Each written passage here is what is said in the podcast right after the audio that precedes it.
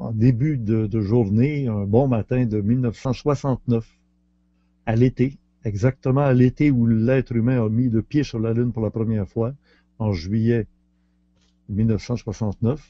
Armstrong qui descend sur la Lune, Eagle has landed, euh, l'aigle a atterri, puis it's a small step for a man, a giant leap for mankind. Ben Bernard, lui, recevait un, gros canal qui s'ouvrait dans sa tête.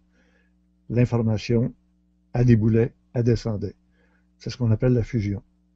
Et Bernard, il dit, vous trouvez ça amusant de savoir ce que vous avez à, dire et ce que vous avez à faire, mais il dit, je ne le recommande à personne, c'est pas un cadeau. Et c'était pas un cadeau ni pour lui, ni pour sa femme, mais sa petite fille, à l'époque, était toute petite.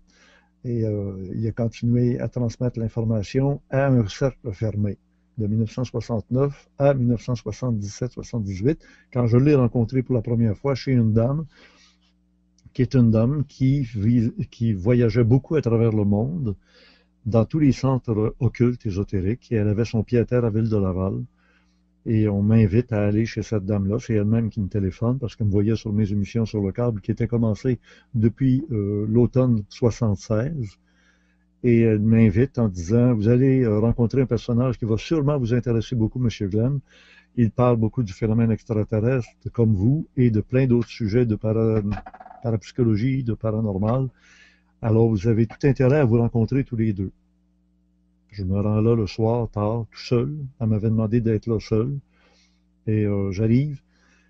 Je vois un, groupe d'à peu près une dizaine, quinzaine de personnes euh, sélectes. Des gens qu'on voit cultivés, euh, intéressants. Et Bernard, le petit bonhomme, maigre, lunettes au bout du nez, il était assis dans un fauteuil. Il se lève même pas. Je m'approche de lui, il me tend la main, il me serre la main. Et puis là, bon, ben, on doit s'asseoir, mais il manquait de place. Alors, je m'assois sur le tapis du salon. Moi, il n'y a pas de problème. Il n'y a pas de croisée. C'est à home. ben, je m'installe là. Et euh, je voulais pas trop être loin de Bernard pour être capable de le voir euh, dans ses yeux comme il faut et de pouvoir communiquer directement. Et on commence à parler de toutes sortes de sujets. D'ailleurs, la conversation était déjà lancée. Moi, je suis arrivé là, il était à peu près 9h, 9h30 le soir. Et euh, on, parle, je les entends parler de toutes sortes de sujets. Puis à un moment donné, euh, vers 11 heures, Bernard entre en transe. Comme en transe. Il devient différent d'habitude. Puis il est là, là. Donc, la dame avait l'air de le connaître. Elle dit, taisez-vous, taisez-vous tout le monde. Écoutez, il va parler. Bernard va parler.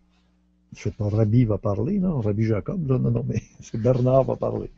Et là, respectueusement, tout le monde se tait. On attend. Puis là, Bernard commence à parler en pointant une des personnes de l'Assemblée. Après ça, il pointe une autre personne.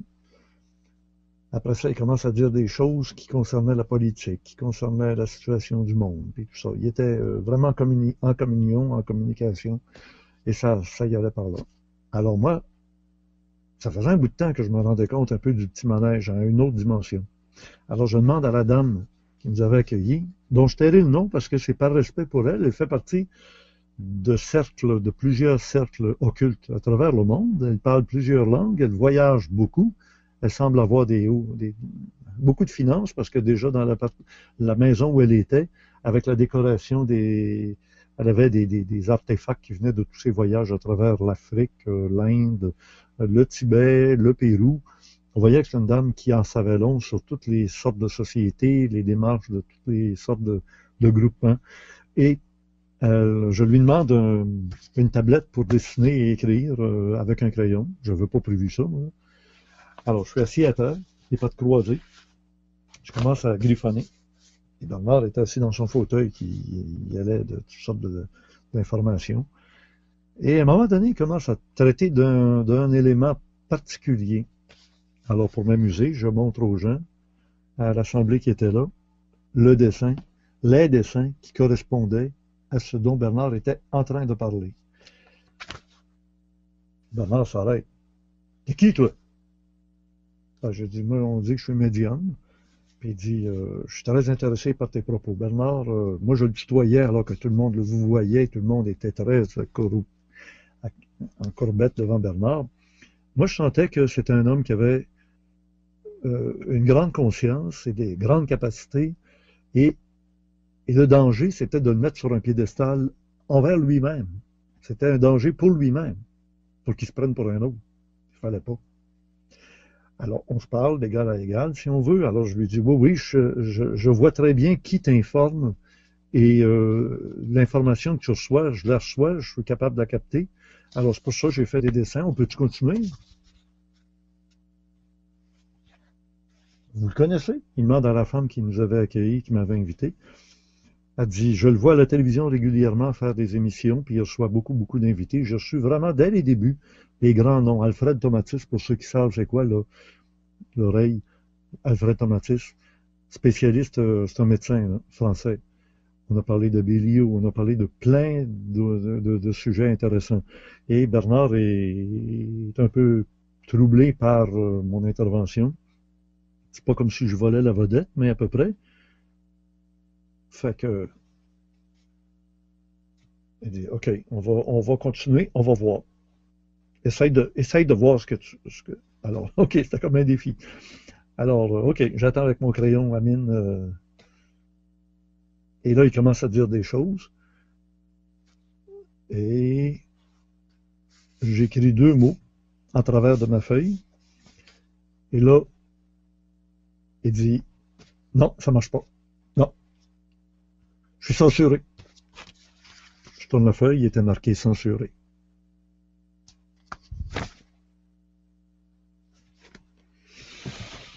Je me souviens qu'il est resté au moins 3-4 minutes renfoncé dans son fauteuil sans parler à personne. Et là, la dame a dit, euh, la soirée est avancée, si vous voulez, on va aller, on va se diriger à la, cuisine, à la, salle à manger. On a un, un buffet froid qui est tout préparé. Et on se dirige tout le monde petit à petit, et puis là, ben, ça murmurait, puis on s'en va dans la grande, grande table. Et il voulait s'asseoir en face de moi. Alors, moi, je suis assis sur le bord du mur.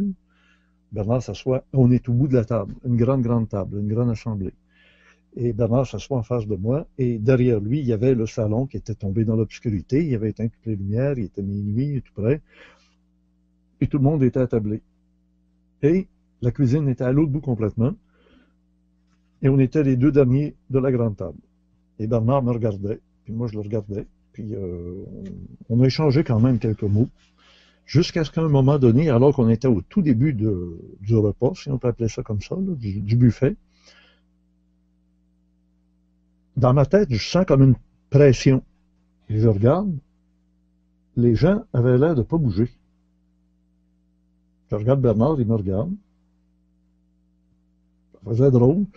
Il y avait des gens qui avaient un verre de vin,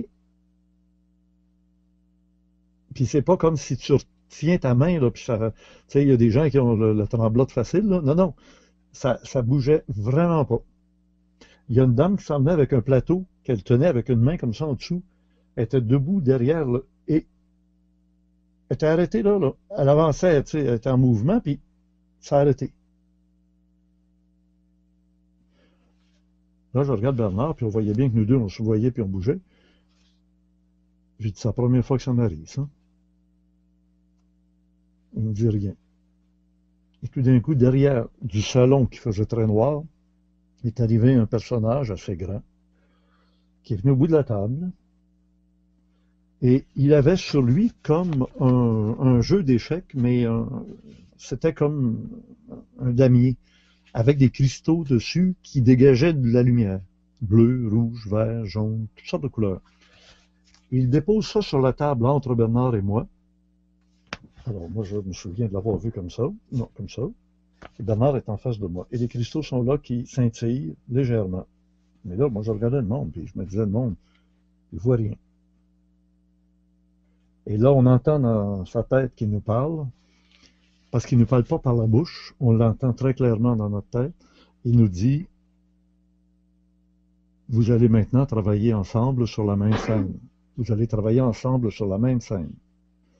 Vous allez être nos outils pour transmettre des connaissances et de l'information à la population ici au Québec. La même chose va se faire à travers le monde. Des endroits où ça va bien fonctionner, des endroits où ça va moins bien fonctionner. On ne vient pas euh, régler vos vies, puis on ne vient pas faire votre vie à votre place. Vous n'êtes pas des marionnettes. Vous êtes des gens intelligents qui allez avoir des opportunités, puis Autrement dit, moi, j'avais déjà mon émission sur Vidéotron depuis deux ans. Elle fonctionnait très, très, très bien. Et j'étais encore professeur à l'école à ce moment-là. Alors, c'était une drôle de carrière parce que j'avais des téléphones de mes recherchistes qui appelaient à l'école pour me demander de me parler, pour me dire Tel invité, est-ce que tu es d'accord? Oui, tu peux le recevoir la semaine prochaine. Ben là, à l'école, il me disait Écoute un peu, là, tu sais, je veux dire, ton bureau, c'est pas ici, là, fais ça chez vous. Alors, j'avais un répondeur à ce moment-là, mais c'était pas pratique pour les recherchistes qui avaient besoin des réponses tout de suite pour confirmer avec des invités. Ce qui fait qu'après quelques années, euh, on m'a demandé de faire un choix où c'est l'école, ou c'est la télévision, mais pas les deux.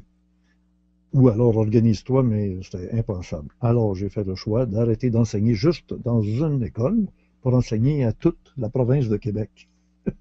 Et j'ai pris de bons paris parce que là où j'étais sur la rive sud de Montréal, c'était Télécable Vidéotron. Alors qu'à Montréal, ils avaient Cablevision Nationale et CF Cable TV à l'ouest de Montréal. Mon émission était envoyée en cassette, en copie, mais à un moment donné, il y a eu comme une guerre entre Vidéotron et, CF, et euh, Cablevision Nationale. Les ponts ont coupé. Puis c'est Vidéotron qui a acheté, puis qui a acheté, puis qui a acheté, puis qui a pris du terrain, puis qui a finalement envahi toute la province. Il restait juste Cogeco Cable, je pense qu'il existe toujours d'ailleurs. Mais euh, Cogeco était bien content d'avoir les émissions de Richard Glenn et c'était rendu que c'était diffusé partout à travers toute la province de Québec sur le câble.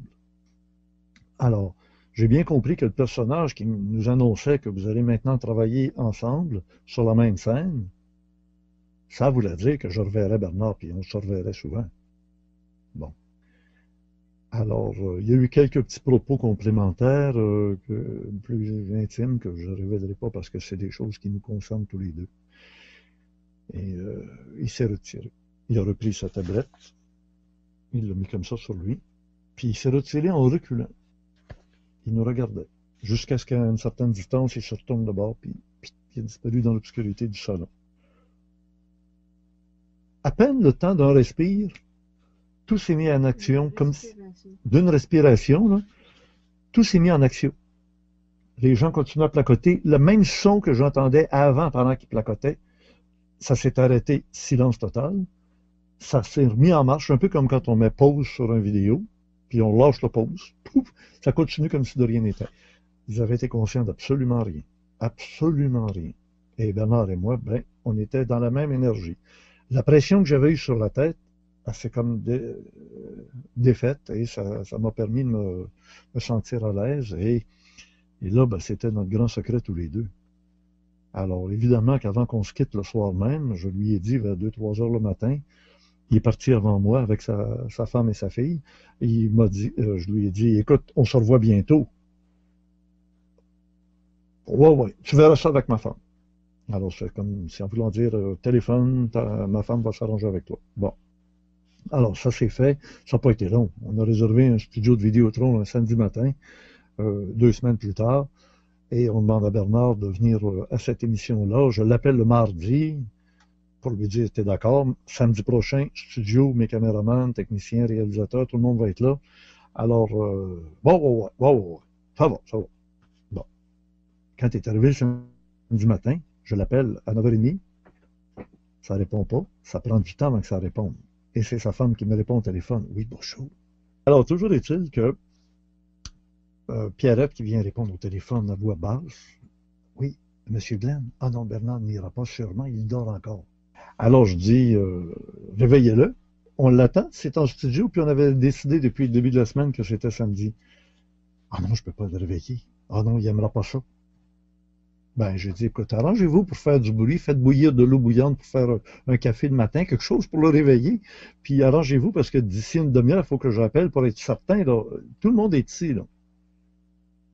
Ah, je vais voir, mais je pense pas. Ça va fonctionner. Je rappelle au bout d'une demi-heure, là, il est 10 heures, puis on avait le studio pour commencer à filmer à 11 heures. Elle me répond qu'il dort encore. Ben, j'ai dit, allez le réveiller. Ah, je peux pas. Ben, j'ai dit, vous allez le réveiller. Il n'y a pas le choix. C'est Richard Glenn. Il faut. Alors, elle dit, écoutez, je comprends, alors je vais aller le réveiller, mais soyez presque assuré qu'il va être de très mauvaise humeur. Bernard vient répondre à la ligne. Ouais, allô? Ben, Bernard, c'est Richard Glenn, puis euh, on est supposé faire un... Ah, pas ce matin. Bernard, t'as pas le choix. Si tu viens pas, tu passes à côté de ta destinée. Comment ça? Vérifie avec eux autres. Tu vas avoir la réponse. Je te rappelle dans 15 minutes. Je ferme la ligne. Niaise pas avec un gars comme lui. Là. On niaise pas, on perd pas de temps. Je ferme la ligne. 15 minutes sonnées, je rappelle à Bernard. C'est lui qui répond. Voilà, je m'en viens. Où est-ce qu'il faut que j'aille? J'ai dit, prends le pont Jacques-Cartier sur la sortie du pont Jacques-Cartier Rive-Sud. Je vais être là avec mon automobile. Je t'attends au bout, là. Il y a comme une espèce de V, puis on peut aller attendre des autos là. Quand je te verrai, tu me flashes, tu me suis. Alors, je le vois arriver avec un auto-taxi. Je pensais que c'était un taxi. Ben non, il est chauffeur de taxi à cette époque-là. Alors, je prends le boulevard Tachereau, puis il me suit, puis on s'en va au studio. On arrive au studio, on rentre dans le studio. Évidemment, toute l'équipe était à peu près prête. Il ne restait rien qu'ils mettre un micro sur le. puis cadrer comme il faut la, caméra. C'est pas pour rien qu'ils appellent des cadreurs en France, au lieu des caméramans.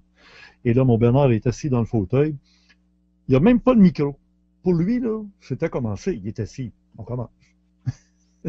Mon réalisateur en arrière, Jean-Paul Leroux, il s'arrachait les cheveux. Il dit Hey, hey, hey, micro, micro. Fait y a quelqu'un qui a mis le micro à toute vitesse. Et puis voilà, c'était lancé. Même mon garçon Stéphane, le plus jeune, il était là à ce moment-là. Je pense qu'il devait avoir 10 ans. 78, c'est ça. Il avait 10, 11 ans. Alors, on va sur une caméra, et puis euh, on avait un deuxième caméraman. Puis je m'en souviens, il se souvient très bien. Ah oui, juste avant qu'on commence, juste avant qu'on commence nom, je demande à Bernard, comment je t'appelle? Ben, je m'appelle Bernard. Oui, mais Bernard, ça, ça, va pas loin, là. Il a un nom de famille, puis tout ça. Alors, je garde, je garde privé son nom de famille. J'ai dit, non, non, là, là, ça implique toi, ta femme, euh, ta fille, euh, non. Ça prendra un nom de plume. Et c'est là qu'on a décidé, ce matin-là, un samedi matin, de l'appeler Bernard de Montréal. On a pris des petites lettres en plastique, on a mis ça à terre, la caméra filmait à terre, pendant qu'en superposition, le blanc avec un fond noir, sur Bernard, on voyait Bernard de Montréal. Les lettres sont un petit peu croches parce que c'était pas de l'électronique à ce moment-là. Et c'est comme ça que ça a commencé la carrière de Bernard. Sur la même scène, Bernard et Richard, les deux pétards, on a fait brasser pas mal la province de Québec pendant des années. Et vous pouvez retrouver cette fameuse émission du samedi matin sur la page d'accueil du site des Otérismes expérimental. Elle est là en bas, disponible à tout le monde. C'est la première. Elle portait le nom, le numéro S636. Parce qu'il y avait une vidéothèque. André Chagnon, il était visionnaire, hein, pas à peu près. Pourquoi il ouvrait les studios à n'importe qui ou presque la population? C'est aujourd'hui ce qu'on fait de chez moi, dans le sous-sol. C'est ce que vous pouvez faire avec une webcam maintenant.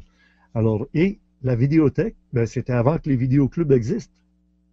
Toutes les meilleures émissions, puis même, ils recevaient, ils, mettaient sur des bobines des films de l'ONF, des films de répertoire, puis ils mettaient ça en vidéothèque et les gens commandaient à partir d'un catalogue sur cinq chaînes de télévision distinctes. Moi, à telle heure, j'aimerais regarder telle chose. Et surtout quand il y avait beaucoup de demandes pour le même numéro S636. Télévision communautaire, c'est un canal pour la télévision communautaire, S636 était demandé. Mais elle était tellement demandée que c'était presque en boucle que ça passait. L'émission commençait, elle se continuait, elle recommençait, elle continuait, elle recommençait presque continuellement.